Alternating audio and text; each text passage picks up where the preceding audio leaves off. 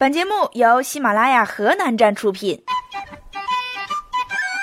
各位好，我是你们的老朋友小夏同学。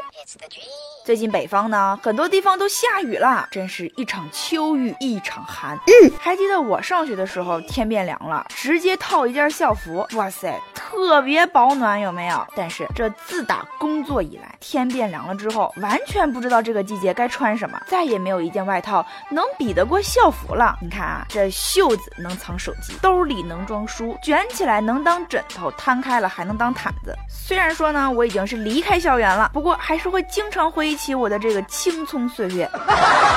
嗯，说真的，现在的一些学校的教育还是有一些死板的。最近呢，河南南阳的一所中学还把手机当成玩物丧志的象征。这所中学举办了一场手机销毁大会。十几部从学生那里没收来的手机，要么被扔进水桶，要么用锤子直接砸烂。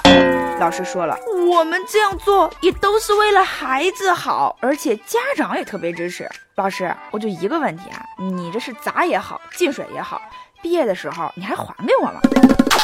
其实我觉得玩手机这个事儿吧，关键得在于度。手机怎么说也是未来不可或缺的一个工具。你说你不让孩子们玩，那怎么办？未来人家小孩都用手机，就你家娃不会用，就像现在的爷爷奶奶不会用微信一样，还得学。你说累不累？所以说啊，学校对于这种事情要疏导，不能堵。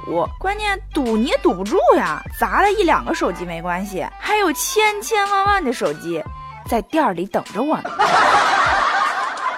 家长朋友们，这或许就是下一代的差距吧。都说不能让孩子输在起跑线上，但很多父母连起跑线在哪里估计都不知道。所以说，家长的教育对孩子影响很大。嗯，那么下面几位熊爹有必要向孩子解释一下暴力在生活当中的作用以及后续影响。十月七号，深圳的一处商场里，俩孩子因为抢玩具发生了矛盾，然后双方家长呢跟着干起来了。我天哪！孩子吵架，家长打架，场面一度非常混乱。有人护着孩子，有人摔跤掐脖子，还有人抡起玩具就砸。目前，所有人都被警方控制。正常人在孩子面前都会尽量避免脏话以及暴力。这两个家庭的家风真的可以说是非常彪悍了。关于打架这个事儿呢，小夏觉得一个人在二十五岁之前跟别人动手，算他年轻不懂事儿；过了二十五岁，甚至是三十岁，还因为鸡毛蒜皮的事情动手，你说你幼不幼稚？对得起你的岁数吗？对得起你那将近二百斤的身体吗？不过这话说回来了，家长打架可能也是心情不好吧。这两天呢，办公室职场弥漫了一种气氛，很诡异。大家都说上班的心情跟上坟似的。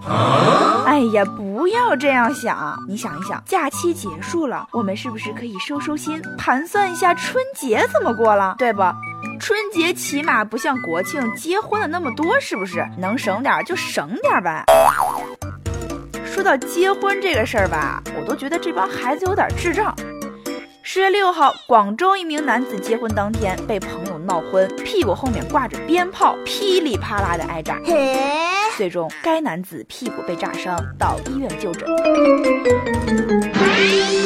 瞧瞧这婚结的屁股都乐开花了，新郎官这次准备拿鞭炮炸哪儿啊？炸个屁呀炸！好吧，就听你的。突然想到一首歌，好像是这么唱的。烛光残满地上，你的笑容已泛黄。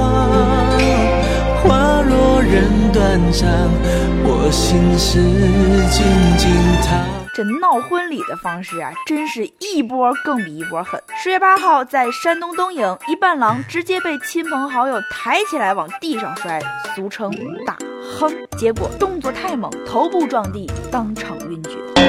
我感觉婚闹要是再照这么下去，以后结婚不杀个人祭天，怕是很难撑起场面了。所以说呀，交友一定要谨慎，一定要交人品好的。那么，如何来判断一个人的人品到底好不好呢？嗯，小夏在这儿给大家出一个方法，那就是请他来喝酒。如果他不肯来，那说明你人品不好。但是结婚最重要的是什么？最怕得不到所有人的祝福呀！在国庆期间，安徽合肥一酒店内，一对新人的婚礼上突然出现大段哀乐，还有悼念词从音响里传出来。酒店解释说呢，是隔壁正在办白事儿，哀乐是音响串音导致的。最终，酒店负责人被宾客打伤，新人也拒绝为酒席买单。打人虽然不对，但是这个经理没被打死，也算是命大了。如果真的是音响串音的话，想一想，那边正在办白事儿，正在念悼词，突然放了一段婚礼进行曲，想想也挺带感的。有些乌龙，你不亲身经历，根本不知道到底有多尴尬。就比如说前几天呢，我去上这个公共厕所，你知道吗？我隔壁的坑居然一边如厕一边嗑瓜子儿。所以当结婚的时候出现这种情况，其实最考验的应该是婚礼司仪的技术。下面有请新郎新娘闪亮登场，大家看。帅气的新郎正挽着漂亮的新娘，